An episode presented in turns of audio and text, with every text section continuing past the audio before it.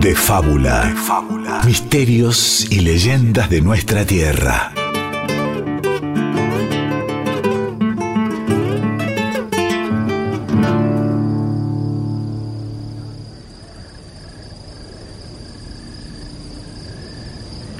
Una madrugada del 24 de agosto, día de San Bartolomé, en Machagay, el Chaco.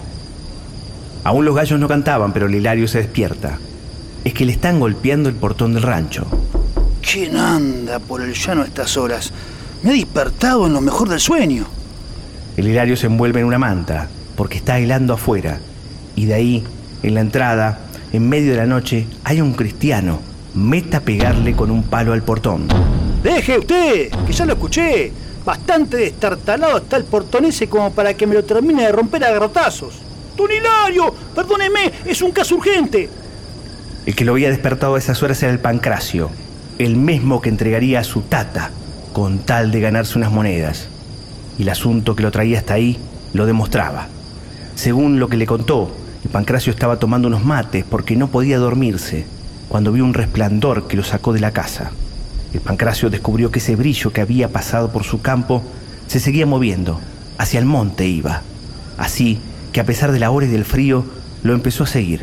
El Hilario veía que el Pancracio aún tenía el mate en la mano. Usted sabe también como yo, don Hilario, qué es lo que señala esa luz. Hay que seguirla, dicen, porque lo lleva uno hasta donde está enterrado un tesoro. Y parece que me eligió a mí para encontrarlo. Era medio colorada, ¿sabe? Casi roja esa luz, como la nariz de un borracho volando hacia el monte. La cuestión era que el Pancracio lo había despertado a mitad de la noche, porque en la carrera había perdido el rastro de esa luz que andaba persiguiendo y quería saber si él lo había visto a esa luz pasar por el rancho. Hilario masticó un par de insultos y como era un hombre de buenos modales, le dijo al Pancracio lo más tranquilo que pudo que no había visto ninguna luz y que estaba en el quinto sueño. El sinvergüenza de Pancracio entonces ni le contestó, porque de pronto vio algo detrás de los pinos que lindaban con el rancho. Ahí está, Hilario, ahí está. Sigue yendo hacia el monte. Por el tamaño que tiene, el tesoro debe ser grande, muy grande. Y ahí se fue el Pancracio, hechizado por la propia avaricia, persiguiendo aquella luz monte arriba. El Hilario consiguió dormir un par de horas y mientras tomaba mate en la puerta de su rancho, cuando ya clareaba, pasó por ahí don Jorge, que le preguntó por el Pancracio. Don Jorge le contó que el Pancracio no había vuelto a su casa y que su familia lo estaba buscando. Entonces el Hilario, mientras le convidaba un mate, le comentó lo ocurrido aquella madrugada. Entonces don Jorge no pudo evitar mostrar un poco de esa envidia que tenía. Sí que tiene suerte este Pancracio. Esa luz siempre está relacionada con, con el tesoro de un finado. Entonces, después de tomarse su segundo mate, don Jorge, como al pasar, largó aquel comentario. Si usted la llega a ver, don Hilario, a la luz, le digo, no la pierda de vista. Seguro que se hace rico, salvo que sea roja. Ahí se trata del mandinga. Sí, dicen que si es roja, se trata del mismo diablo que anda suelto por el monte y se alumbra el camino con un farol que tiene gracias del mismo infierno. Al Pancracio no se lo vio más. O se hizo de la plata y el oro, o se fue... Bueno, vaya a saber dónde. Pero bueno, el pueblo se iba despabilando aquella mañana y alguien pone un chamamé.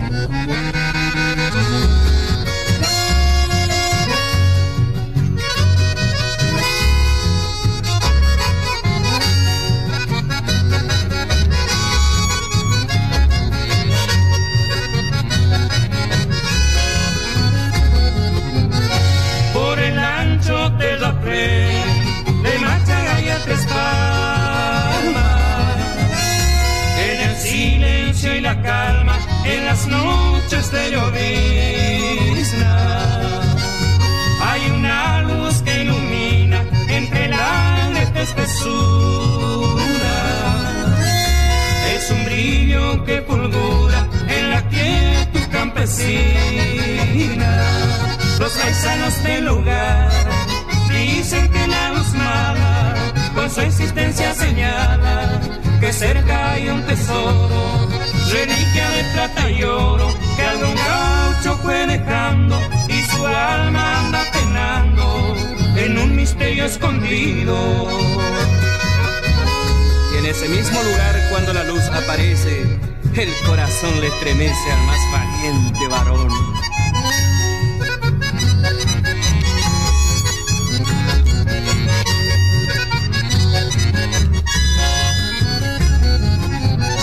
En su caballo el paisano, al pasar por el lugar, brilloso animal, levantando sus orejas. Cuando la luz se refleja, aquel criollo varón invoca con devoción la Santa Cruz milagrosa los paisanos del lugar dicen que la luz mala con su existencia señala que cerca hay un tesoro, reliquia de plata y oro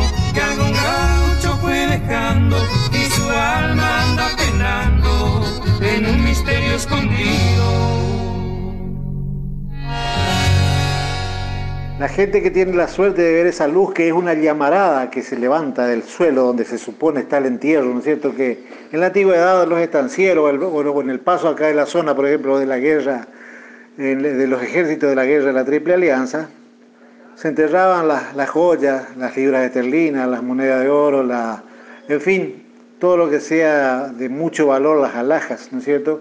En cántaros o en vasijas de barro o u ollas. Eh, siempre se la, se la enterraba en un lugar cercano o casi casi en la base de un árbol de madera dura, un árbol grande que puede ser quebracho, algarrobo, urunday, guayacán.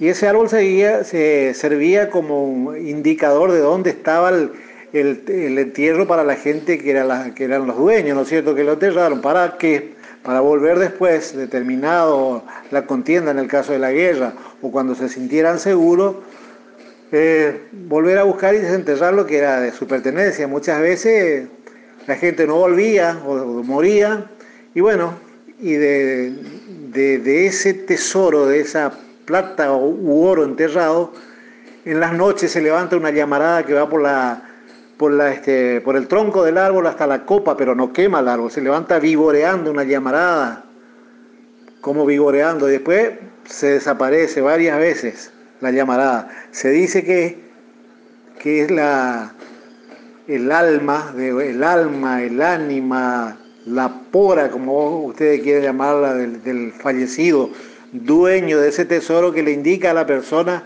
que es para él el tesoro.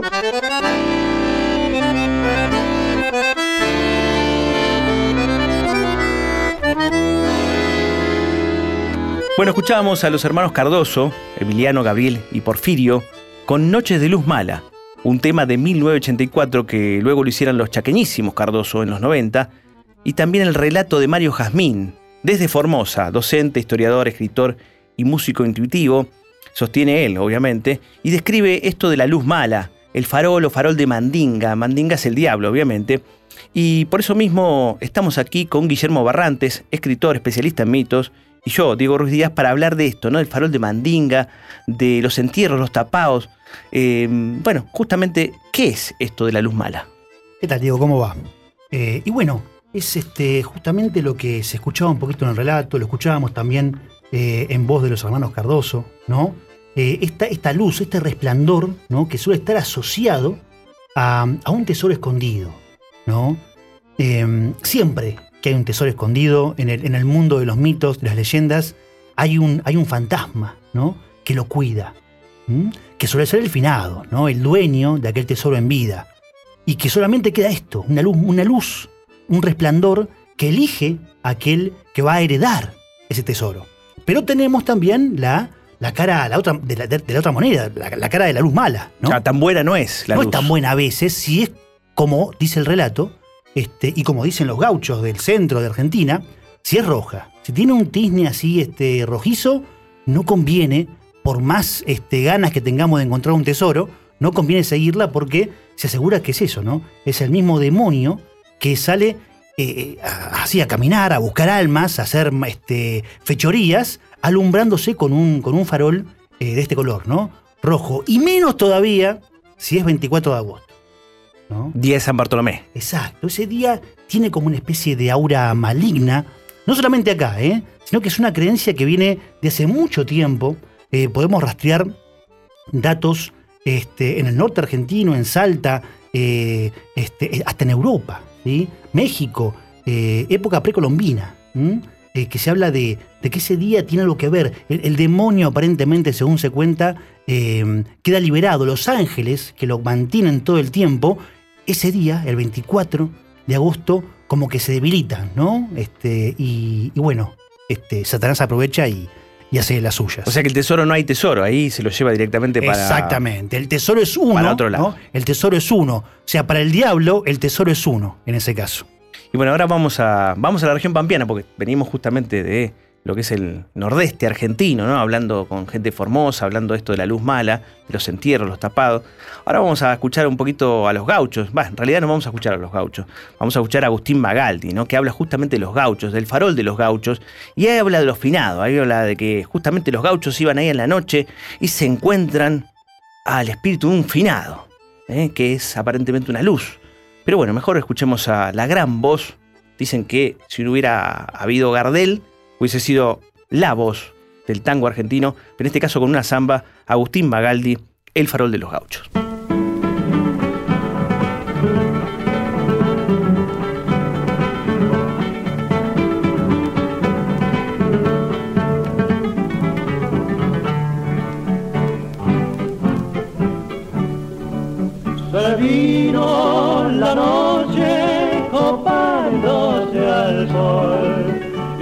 Sobre los campos su manto tendió. El ojo en la luna se puso a brillar,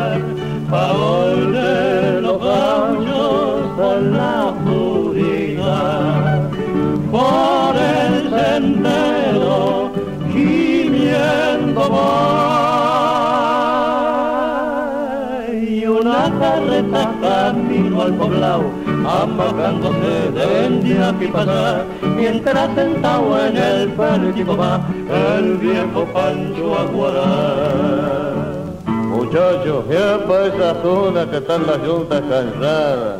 y aguantaremos el alba para atravesar la quebrada Cuenta que allá por la tierra a eso del anochecer, yo se gemir un difunto. Jesús, María y José. La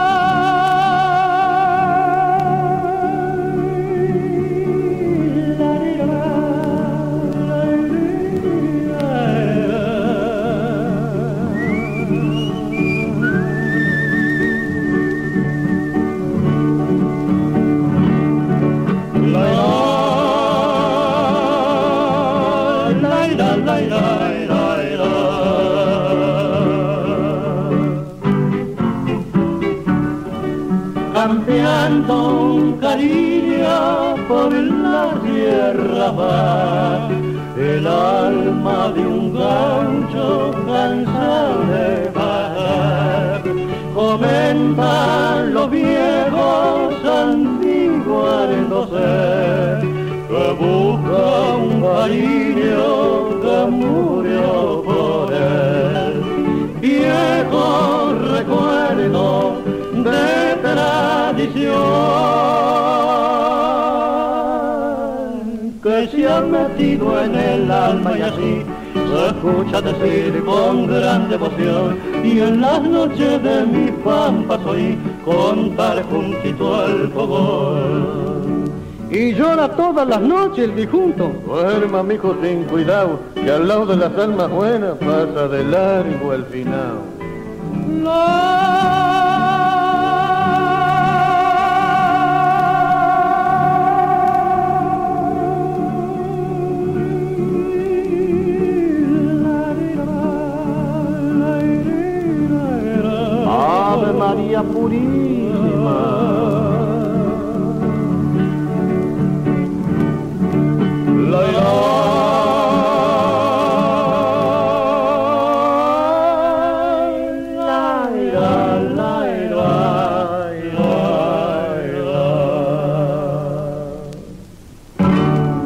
Escuchamos a Agustín Magaldi con El farol de los gauchos, un tema de 1931, la letra de Celedonio Flores, la música de Eduardo Pereira, el dúo Magaldi-Noda y guitarra justamente tocando este gran tema. Ahora vamos a volver al nordeste, justamente, ¿no? A Formosa con Mario Jazmín, el escritor, justamente que nos contaba las reglas, en este caso son las reglas que hay que cumplir para encontrar justamente el tesoro y que sea el tesoro y uno lo pueda tener.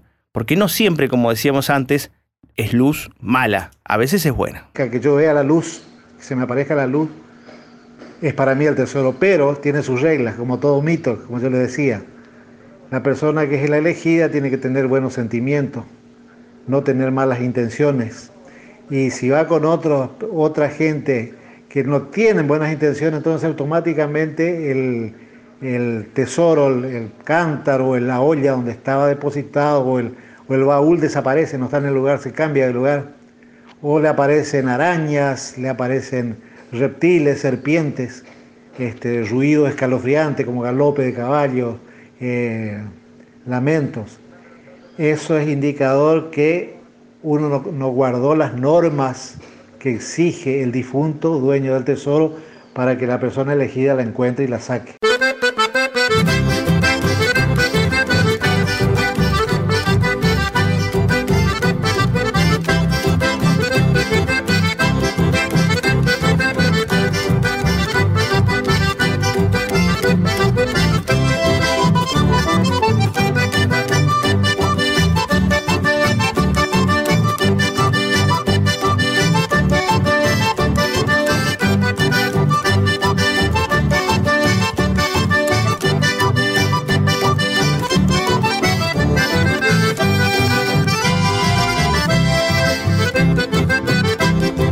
Las noches de tormentas, cuando el temporal revienta en truenos y refusilos, junto al monte de espinillo suele verse una luz mala, bajo de un frondoso tala, como una bola de fuego, sale para perderse luego en la densa oscuridad. Vaya a saber qué será lo cierto es que a ese lugar, en la noche de mal tiempo, nadie se atreve a llegar.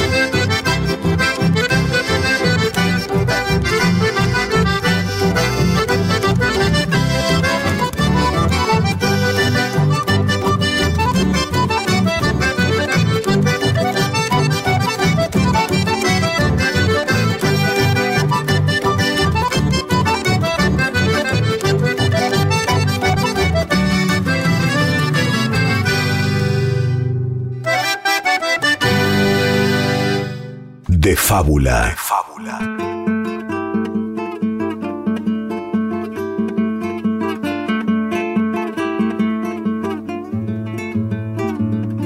Y escuchábamos, Guillermo Barrantes, a Rolando Cuta Montenegro, de Ceres Santa Fe, con el chamamé La Luz Mala, que también nos habla justamente de este mito tan, tan espacial y particular, ¿no?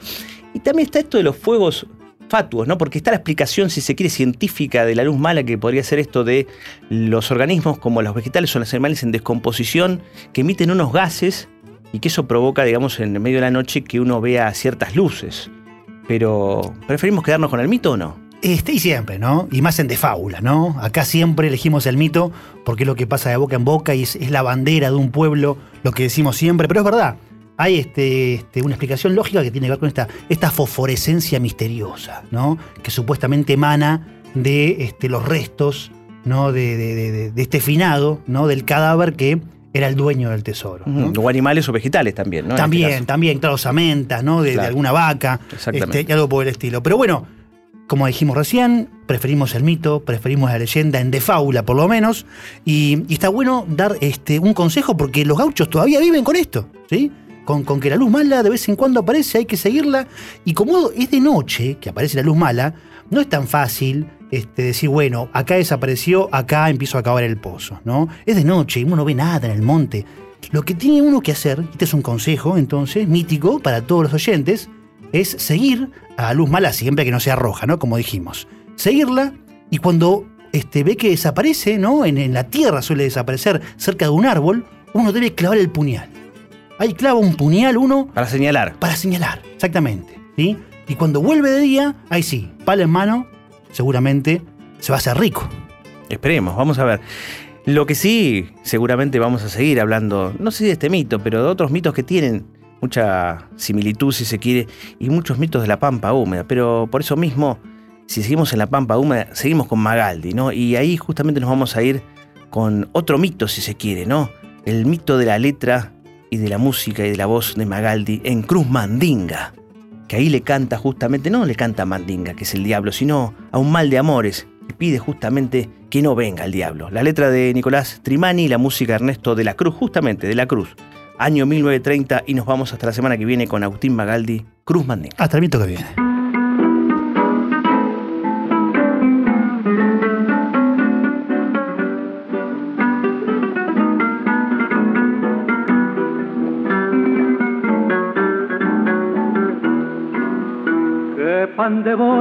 Pregunta pa' que quieren saberlo.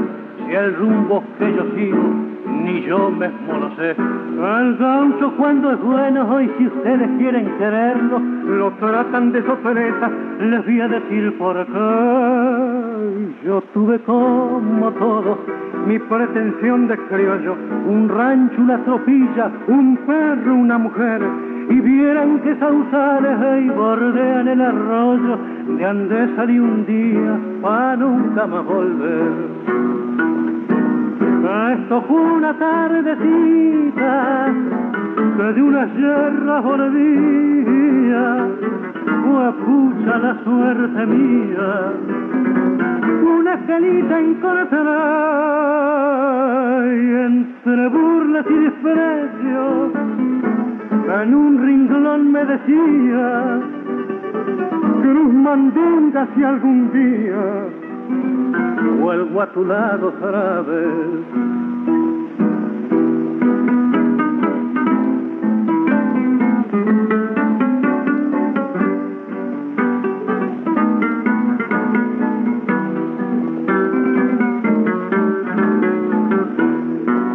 ¿Qué pan de voy? ¿Quién sabe? Malaya si supiera la huella que siguieron, que viento los llevó. Ay, ser un gringo maula, lechuza pasajera, no ve que el mismo diablo en yunta los perdió. Maldita la querencia, más vale no lo encuentre, lo vi a tantear si es hombre capaz para una traición. Y a ella, china boba, le vi a decir bien fuerte, anda que Dios te ayude, dile mi perdón. Esto fue una tardecita, de una sierra volvía, fue pucha la suerte mía, una cenita encontré, y entre burlas y desprecios, en un ringlón me decía, Cruz Mandinga si algún día vuelvo a tu lado otra vez. De fábula.